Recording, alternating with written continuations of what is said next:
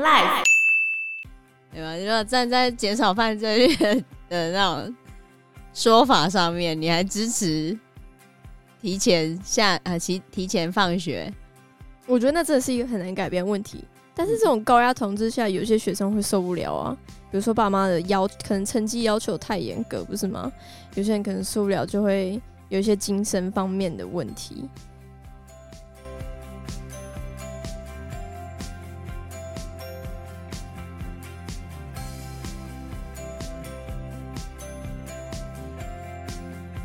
因为一个像我姐，我姐就是小时候这样子的教育之下，她现在就是才放任式，她对她的小孩就是很放任啊，就是她也没有要求他们读书，然后她也没有要求他们功课，她也没有就是要求他们的手机，她完全是没有要求的，所以她小朋友就是。嗯，放生的状态，他对他当他小孩就很自由啊，他爱玩手机就玩手机，然后作业写完之后，他想做什么都可以，对不对？嗯，然后对啊，你这个就是跟那个虎妈的战歌一样，就是他的那个虎宝被他养大的虎宝，虽然虎宝本身很优秀，可是他们在教育下一代的时候，他们就会反其道而行，对，他就会放任他。他就觉得他不想要他的小孩接受小时候那样子的教育，对。像我姐曾经就跟我讲过，她就说她以后她一定要离家出走，还要跑到我们家人全部都找不到她，因为她觉得我妈实在对她太严苛了，因为她是姐姐。然后从什么时呃从小她就一直来被跟我比较，而我成绩可能比我成绩相对是比较好的。然后可是他们大家都说我姐比较聪明，但是可能就聪明没有用在读书上面，然后她就觉得。他压力很大，然后成绩没有达到家里的就是要求的样子，然后又不自由，对，然后就是各种方面都觉得没有办法怎么讲得到认同吧。所以那时候他之前很叛，有一段时间比较叛逆的时候，就会讲类似的话语，这样子，对啊？这个感觉就跟那个胡宝的那。他是被虎妈养大的一个虎宝，嗯，然后他写了一本书叫做《虎宝的逆袭》，嗯，然后他就说他念书的时候一辈子全拿 A，然后伯克莱大学拿双学士，然后他还全职养家，在他先生念研究所没办法照顾家里的时候，全职工作养家，然后做了那么多事情，结果他的妈妈还是觉得他自己很懒惰。懒惰的点在哪？不知道。就虎妈永远不知满足啊！不会，我妈到后面，我觉得她没那么虎妈，是因为当我高中的时候，就其实以前我国中国小的时候很不能接受的时候，就是当我考试假设考没有一百分，九十八分的时候，她就跟我说。你看看你这边那么粗心，差一点点就可以一百了。我就在想说什么？我都九十八了，你还想要怎样？就心里会一直觉得，不然是要我怎样？以前都会这样子，就是非常生气。我的心里就觉得我已经很努力，不然你是想要我怎样？但是到我高中的时候。他就不会这样子了。就高中的时候，他可能觉得我压力很大，回家都在读书，因为那时候高中算第二志愿吧。然后他就跟我说：“你不用那么辛苦，你可以休息一下。” 我就觉得不行，我还再努力一点。我就觉得后面后面就比较反转了，就变成是我自己想要这个样子，可是我妈就会跟开始跟我说：“嗯。”他就他就跟我说，他觉得我已经够辛苦，我已经够努力了，我可以休息一下。因为我那时候还会坐在电脑前面听那个音听，然后听到睡着，整个快要掉下去椅子上面。他就觉得哦，我已经很努力了，然后他就觉得我不用再这个样子。所以就是被这个制度摧残的下的虎宝。对，没错，哦，我就是虎宝长大的。但是，但是我觉得我后面，我后面自己。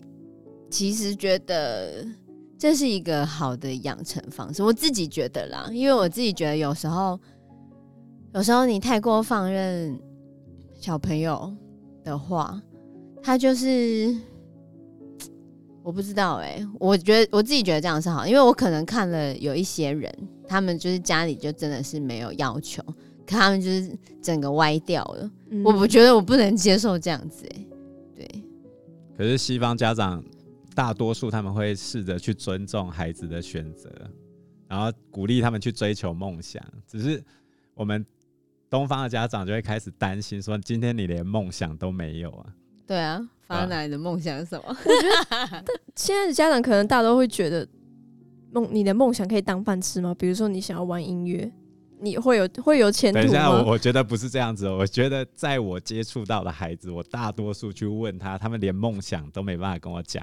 对，我觉得国中还没办法吧，至少要高中。这就是问题啊！我们在试探这么久的一段时间，从国小试探到国中，整整花了九年的时间，结果你没办法讲出你的梦想，即使讲出来很好笑的都没有关系，可是你讲不出来。对，我觉得现在就是那种没有目的的人太多了，嗯，完全漫无目的人，整天只知道玩游戏的人实在是太多了。不是你玩游戏也可以，那你就说你要玩到什么程度？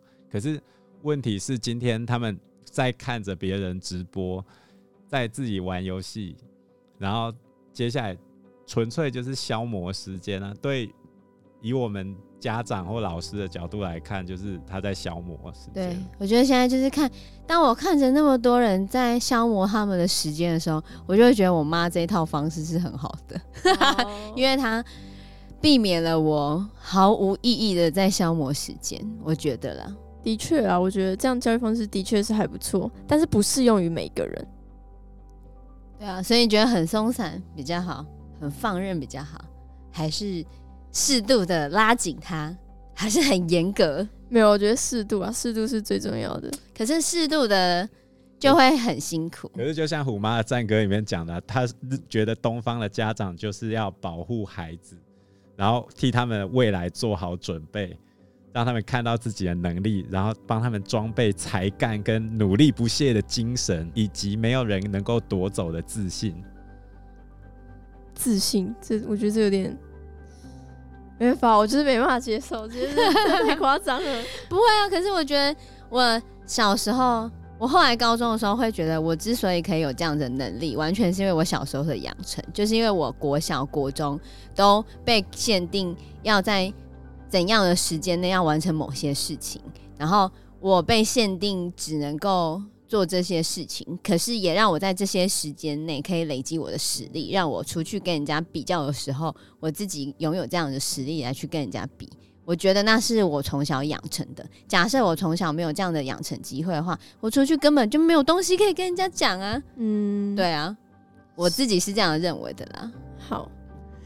我有个亲戚，他他们家其实也是类似这样子的教育，就是他妈也不准他们出去啊，或是干嘛的。对啊，的确成绩很好，但是他不知道怎么搭公车回家。我之所以后来开始觉得家里是好的，是因为我高中出去读书，就我高中是真的离开家里，然后出去。出去公立学校住宿之后，我才开始觉得家里很好。我那时候就开始喜欢家里。我本来国中、国小的时候有没有在我妈那种教育、高压教育，哪里都不能出去那种高压教育之下，就觉得哦，高中一定要脱离我家，我才不要住在家里，讨厌死了。一上高中的时候，哎、欸，我高一的时候我在宿舍，我就开始想家了，你知道吗？为什么？我不知道啊，就是。当你住在宿舍里面的时候，然后你的你要自己洗衣服，然后自己晒衣服，然后就是自己搭公车回家，然后嗯、呃，就是睡那个很烂的床，而且而且宿舍很热，没有冷气的时候，你就会觉得哦，家里还是比较好。那你觉得你大概是有比较自由吗？那说那时候高中吗？嗯、对。哦，因为就是住宿啊，也没什么自由啊。哦，那也是一样，哪里都不能去。你现在要求那个自由的目的是什么吗？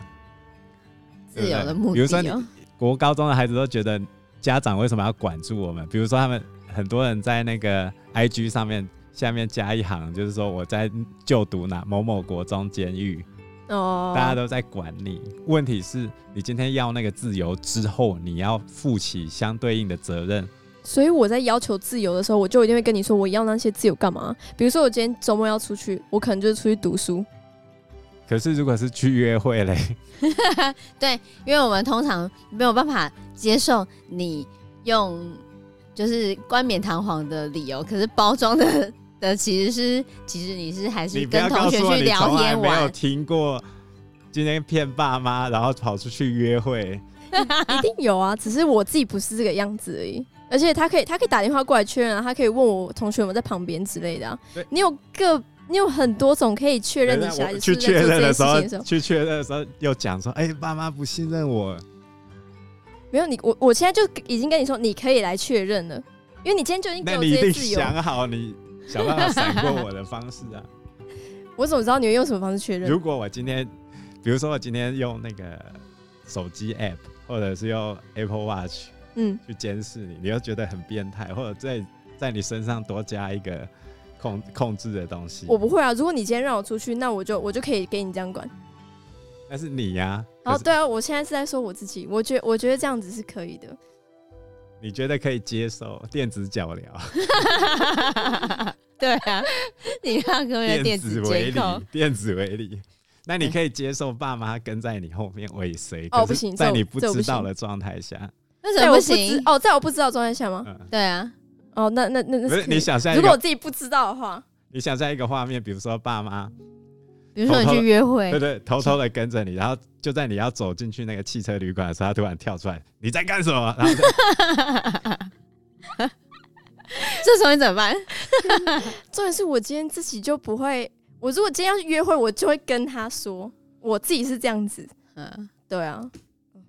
但是大部分的孩子不会这样子，他们都会说：“妈，我要去图书馆读书。”结果其实是去男生家。所以我所以我在跟你谈的是大多数的状况下，大概是对于家长来说十有八九是在说谎的。那我觉得这个情况是真的蛮难处理的了。所以为什么上课时间才会越来越长？家长很希望干脆到九点你回家就看到我，然后全程看管这样。然后孩子的。就是学生的反弹就会更加大，所以两边的张力会越来越强，抓不到一个平衡点啊，对不对？那你们觉得要怎么样才能抓到那个平衡点呢？我觉得很难。我觉得即便以后我女儿长大，我也不会让她去哪里，就是成未成年之前都不能去哪里吗？我觉得哦，这没有什么平衡点，以东以我们东方家长或者以虎妈的观点来说，今天你做的这些事情并没有符合我们要你达到的目标啊。就比如说，你跟男朋友出去约会，跟你找出未来的方向有什么关系？我在要去约会的时候，我就我会兼顾，没办法兼顾、啊。你要怎么兼顾？我没有，你告诉我，在汽车旅馆躺在床上念书。我不是一天到晚都出去约会啊。重点，你们学生的时候是怎么想的？我一定说谎啊。对啊，一定说谎。所以完全都是说谎，因为我们成长的背景就是靠说谎上来，所以我们都知道现在小朋友要对我做什么事情。我明不是你不能要求我明知道你要干什么。然后却假装的我都不知道，因为我就会知道说哦，我以前都是这样说谎骗我妈的。那如果他就已经很明确的跟你说他今天要干嘛了，你想要跟来看也没关系的话，那你还会让他去吗？不会啊，我就去讲。你会 明确的跟你妈说我要去打炮了，去约会？不可能啊！你不可能这样跟你妈讲啊。不是吗？约会可以啊，但我不会说要打炮。但是到后面就会出现这个行为啊，不是吗？你去看台北市呃早期那 MTV 啊，汽车旅馆啊，那超多高中多高中生，好不好？对啊，你是去约会啊，后面去 MTV 啊，然后就开始亲亲摸摸，然后就怎么了？对啊，那你可以控制吗？像像我同学在高中当生教，然后他早上。升旗完之后，就是 在旁边牛奶牛呃，他早上去升旗，一个升旗典礼而已哦。他就在升牛奶篮里面发现用过的那个，是没用过的吧？用过，已经拆开了，好像是剩下的袋子啊。对对对，那只是他前一天没有丢的垃圾，不小心掉出来。搞不好牛奶牛奶篮早上才摆在那个地方，好不好？他前一天裤子没洗，然后很早上上学的时候很紧张，在那边胡扯。所以我们现在就在讨论要如何达到相信这件事情，觉得呢？很难吧？这真的很难。对啊，我觉得从小教育吧，真的从从小教育去培养，没有，我觉得从小说谎习惯不可能，没有，没有，所以就是死都会说谎吗？对啊，死都要说谎，不是死都会说谎。因为你知道爸妈很难骗啊，然后你就要开始想着更多的方式来骗他。而前提是也要爸妈有很严格的控管下，你才有可能会说谎。那如果他们今天是很理性的话呢？他们从小就跟你说，你今天要做什么可以，但你就是要先跟我说，被抓到，被抓到一次，我没有觉得可以，你就是被抓到一次以后就不准。不会啊，我们就不会让他有从一开始没有没有没有，你你从一开始就没有机会，就不会骗我，就是不要让小孩有骗你的机会，就是不要让他做这件事情，他就不会骗你。就是因为不让他做这件事情，他才想办法骗你。不会啊，所以就不让他出去啊。他就不会骗我了，不是吗？然后接下来就开始想办法撬家，大逃亡。对，这样子很可怜哎、欸，想做什么都不行。那你以后再来拯救我女儿，我操，芳娜姐姐来救你。不是啊，这没有没有一个平衡点在啊，本来就没有平衡点，它就是一个不断冲突，然后找到下一条路的过程嘛。那下一条路是什么？就到十八岁。你讲的也是因人而异啊。对于爸妈来说，我们就是想办法在拖时间呢。对啊，我们在延缓他，到他可以成熟面对的时间。我们我们都会觉得他那么小，没有办法面对。但小朋友都会觉得我已经够大，可以面对。可是我们没办法接受。但小朋友觉得爸妈为什么没办法接受？可是我觉得我就是没办法。最单纯的事情，今天你怀孕回家，假设小孩生下来，谁在养？而不是你妈在养，嗯，对吧？我觉得这就要看家长一开始的处理方式吧。你今天一开始就发现，好，她怀孕了，那你们会让她堕吗？如果是你们女儿的话，这就是很难讲的，一定很难讲，几乎是一定会吧，因为她自己养不了，不一定啊，也会也会对你们造成负担，不是吗？不一定啊。我之前的同学，就是她的高中同学，高二的时候就怀孕了。然后他们那时候他们是结婚哦，就是她就跟她男朋友结婚，她男朋友也是高二啊，就是后来到高三的时候生下来嘛。然后可是他们还是有上大学，他们彼此上不同的大学，后来就离婚啦。我不知道，可能我看到的案例有一些是不好的案例。爸妈来说，对于爸妈来说，这些事情是他们经历过，所以他们都很明确的知道你们接下来会遇过什么。可是对于孩子来说，他就会觉得你我今天又没有遇到，你们在这边讲什么？对，小朋友都会觉得我遇到了才算，你讲的这些都不见得会是发生在我身上的事情，就觉得那是别人，那不是我。可是你确定真正在你遇到的时候，你不会做出一样的决定吗？历 历史就是不断重演的过程。完蛋了，今天芳娜一直被我们这样子摧残啊！怎么办，芳娜？所以你要代代替全国高中生找出一个不行，芳娜这样压力太大，一个解决办法吗？以你这个混血儿的，可因为我从小教育就不是就不是这种强迫性的。很高压吧，所以因为我爸妈都是很理性的人，我觉得我们可以沟通，然后他们也对我有相对的信任，嗯、所以我也不会乱搞，因为我知道后果是什么，我很明确知道后果是什么，所以我也不会去做那些事情。并不代表你 不会被骗啊，就是因为现在也许你的生活圈比较单纯，可是不是每个人生活圈都很单纯。啊对啊，所以我只能以我的角度去看。我没办法顾虑到全球高全体高中生，所以应该说，教育部老师和家长们在考虑这些事情的时候，他一定一定是以大多数人的状况来考虑这个时间上，比如说上课的时间、上课的内容，然后要叫你干什么，他们是尽可能减少这种犯罪的机会，就让你不要犯，避免你犯错嘛。一开始就把路都堵死，这样就好了。可是对于国高中生来说，因为你们正在青春期，你们就觉得啊，好像监狱一样。嗯，对啊，因为我们只是想要防堵，我们就避免让你们去有太多自由的时间，因为太多自由的时间就会出现很多不必要问题。对，所以你看，像美国他们在国高中生阶段状况其实非常非常的多，尤其是公立学校，吸毒啊、大麻，然后跟堕胎。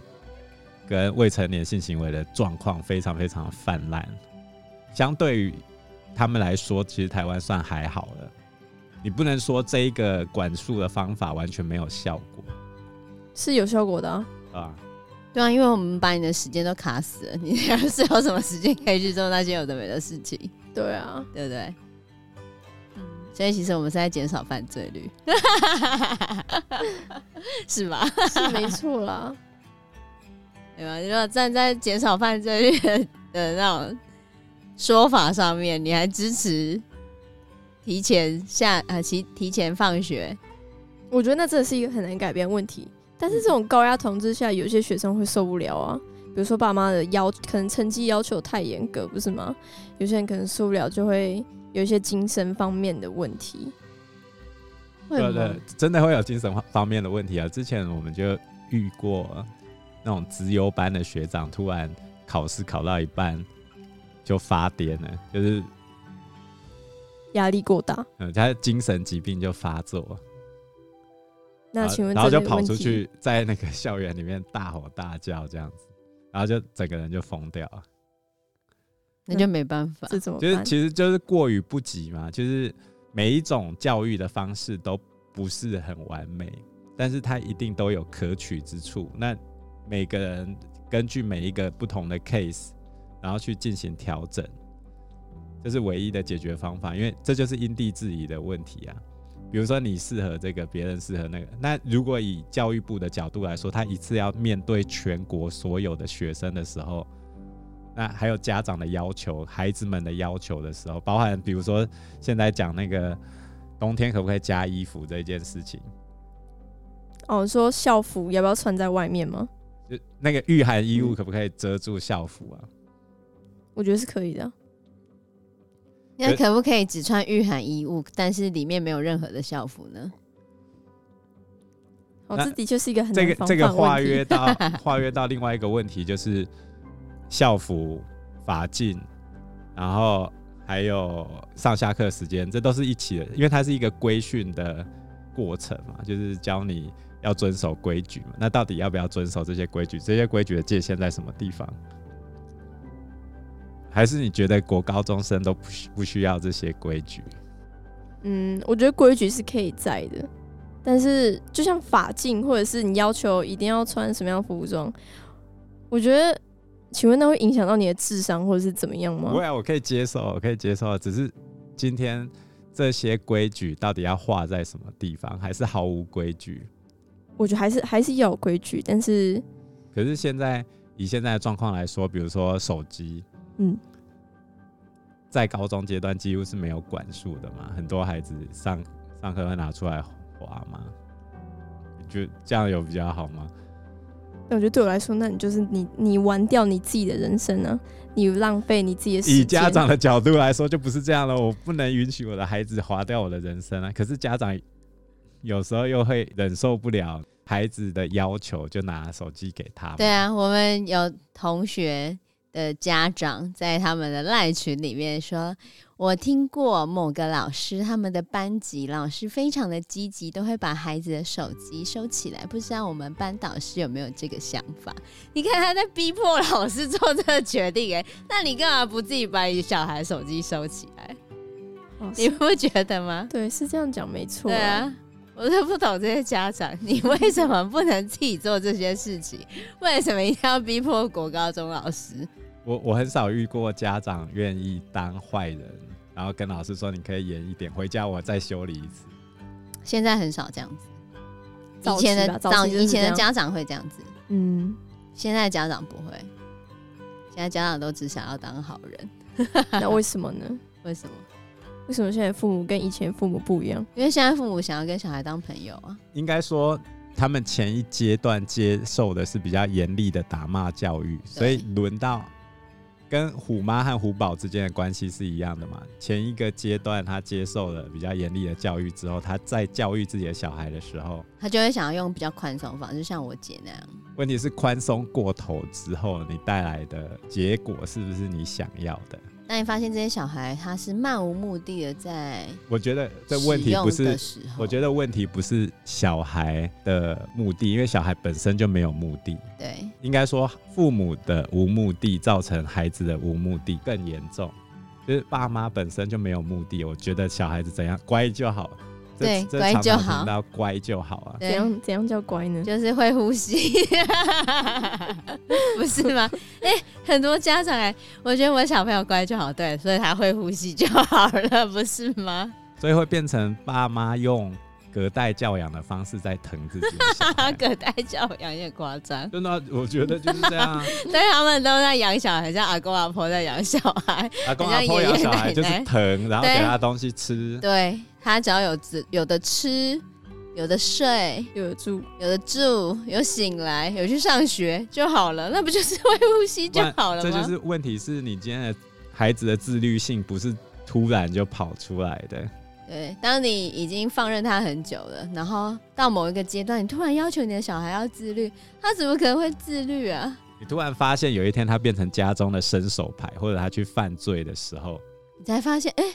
他为什么会这个样子？他以前都很乖啊，对啊，因为你以前知道他乖就好，他会呼吸就好，所以我觉得到头来可能还是要从小培养吧。对啊，哎、欸，你看你又变成虎妈派，没有，我没有说要那种高压方式来培养，而是培养一个互相。可是我听过很多孩子的要求，就是我要百分之百，你们都要相信我，我今天要出门就出门，要怎样就怎样。可是我不想念书，我觉得就是小孩的问题。但爸妈放任啊，那是爸妈造就的结果。Oh, 孩子都是父母的缩影，这个小孩会长这个样子。哦，你这样子会被爸妈干？哦，对不起，我的意思是，就我的意思就是这样子。你真的好坏哦！本来就是啊，就是很多老师跟我说的，这不是我的话哦。你不要这样说你的孩子，因为你就是这个样子。那你觉得你姐有变成你妈的缩影吗？有部分是啊，哦，因为我妈现在就这样子啊。我妈现在是个很好的阿妈，所以她现在对于小孩是会比较没有像之前那么严格。可是当可是当她帮我姐管小孩的时候啊，她还是会要求她就是要功课写完。然后或者是某些事情做完，才可以去做某一些娱乐。他他现在会变成是这个样子。可是我们以前是没有娱乐的，像我以前小时候是不能看电视的。就我们看电视的时间就只有吃饭时间，剩下的时间是不能看电视。我们只有寒假或暑假那种假期时间，我妈是会让我看看电视，就是。就是看晚上的那种八点档吧，就是反正只有寒暑假的时候是可以的，其他时间都是不行的。然后晚上就吃完饭回去是读书，然后就读到晚上八九点吧，然后睡觉。然后我们以前都在偷偷看小说，然后看小说的下场就是被我，所以我们都要偷偷的啊。呃，如果被我妈发现，她就会把它拿去，然后我们就要自己赔那个钱。但是她也是寒暑假的时候会让我们。就是是可以有这些娱乐，可是当学期开始之后，就这些娱乐就是全部是没有的。看小说也不行，不行，就没有娱乐啊！对我对那时候的我而言，就是没有娱乐。你如果一开始就不知道娱乐，你就不会娱乐。对，你一开始不知道让，你一开始让他不知道同学有那么爽，他就不他就不会觉得自己过得很坎呢，不是吗？我完全不能接受。可是你你最终获得的成以以家长来说，你最终获得的成果是好的，他就觉得这个方法是对的。对啊，因为你知道外面的人可以过得多么糜烂，嗯，所以你才会觉得自己怎么过得那么可怜，不是这样吗？是这样啊。对啊，当你觉得旁边外面的人都跟你一样的时候。就没有比较就没有伤害啊，所以你就不要让他有比较的机会，就没有伤害。怎样？你开始看到我女儿以后残残酷的未来了？哇，我真替女儿默哀。不会啦，应该是不会啦，我们只是讲的有点夸张，我也不知道，哦、我也不知道，其实很难说。只要不要让他知道就好了。好吧，我可能就好像我从我从头到尾都不让你出门，你会，我就不会知道可以出门这样子。对，对啊，我从头到尾就跟你就跟你说，你出去就算我跟你一起出去，你可以找同学回来。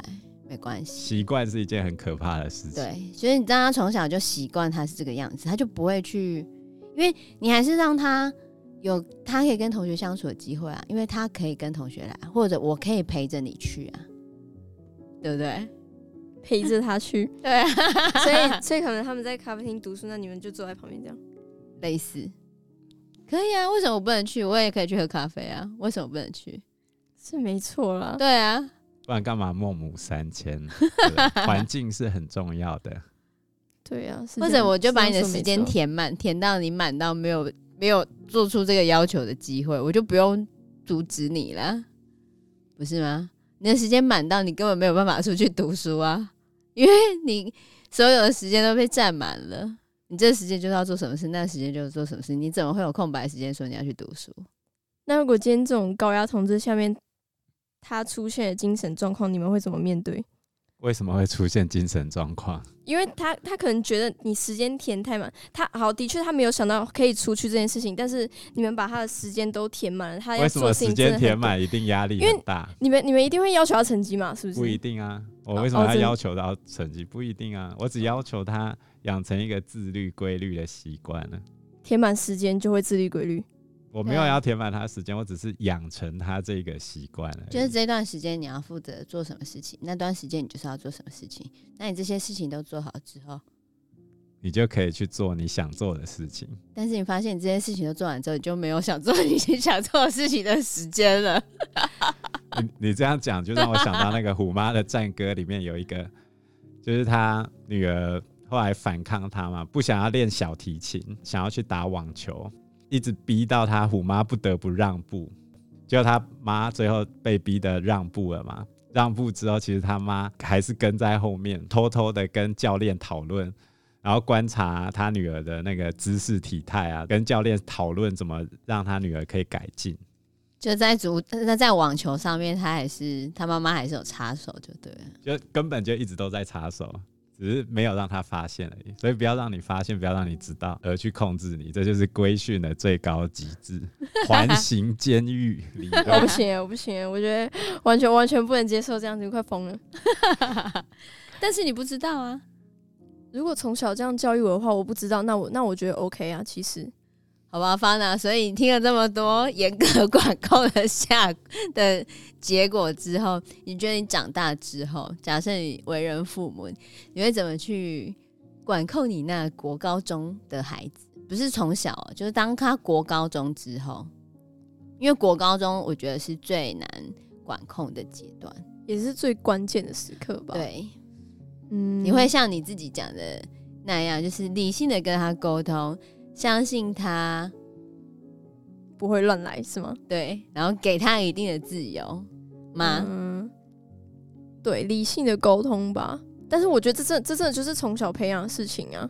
嗯，对，从小培养的互相，然后然后也要培养出就是自律的习惯，这很重要嘛。嗯，对，然后就像你们刚才说的啊，就是没有做好自己的事情之前，就不会让他。有相对应的自由，是这样吧？嗯、对，所以我可能也会也是这样子管的。就当他自己把他该做的事情做好之后，对，就会给他相对应的自由。相对应的自由，对。但是假设他没有做好的话，就是那个相对应的自由的时间做了不 OK 的事情，那可能会去剥夺他的那个自由吧？被我抓到一次的话，就再也不会有。我觉得可能这样子吧，就底线就只有一次机会哦。对，他就跟他说：“我下次一定会改的，我一定会改的，再给我一次机会。”我觉得没办法，真的不行，真的吗？对，小朋友的时候这样跟你说，再给我一次机会，你可能还会给他一次机会。可是国高中就不行了，因为什么？我已经很明确的跟你说哪些事情不能做，嗯、那不能做就是不能做。但是，但是你就是去做了，那你要我怎么相信你？问题就是一定会犯错啊！国高中本来就是让你学习犯错的地方啊。我觉得要看犯什么样的错。你不管讲什么规定，规定就是让人来打破用的。所以这就是从小教育他的习惯呢。或许他不会，我不会让他这样子想，就是规定是让人来打破的。不是啊，但是他会就觉得说，你不能够再给我另外一次机会吗？你一定要给他机会啊！要过一段时间，会给他机会。我我要给我要先给他惩罚，比如说可能禁足一两个月之类的，然后让他知道，如果再一次的话，那下次禁足时间就可能加长半年之类的。你就是要有惩罚。如果你这样子做的话，代表你的亲子关系会弄得非常僵。对啊，就是你还是会陷入那个虎妈的那个感觉，因为你只是稍微宽松一点的虎妈而已啊。但是也没办法，就像你们说，好，我可能我自己也会怕我孩子可能误入歧途之类的，所以其实到头来还是还是只能这样子。但是我一开始就给你相对的自由，虎妈是完全没有自由哎、欸，而且我会让我孩子看电视，我觉得 都变笨了。我不一定啊，看电视不见得会变笨，我觉得会吧。会吗？就像你们小孩也是会看卡通、啊、看那个翘小指、小手指的那个。你每次都要讲翘小指是要干嘛？你要讲翘小指，你是到底是要讲翘小指几次啊？真是够了。好了，就到这边。我们今天的节目就到这边喽。如果喜欢我们的话，请订阅、按赞、加分享，还有希望大家可以评分五颗星哦。你们的订阅就是我们前进的最大动力。那我们下集节目见喽，拜拜，拜拜，拜拜。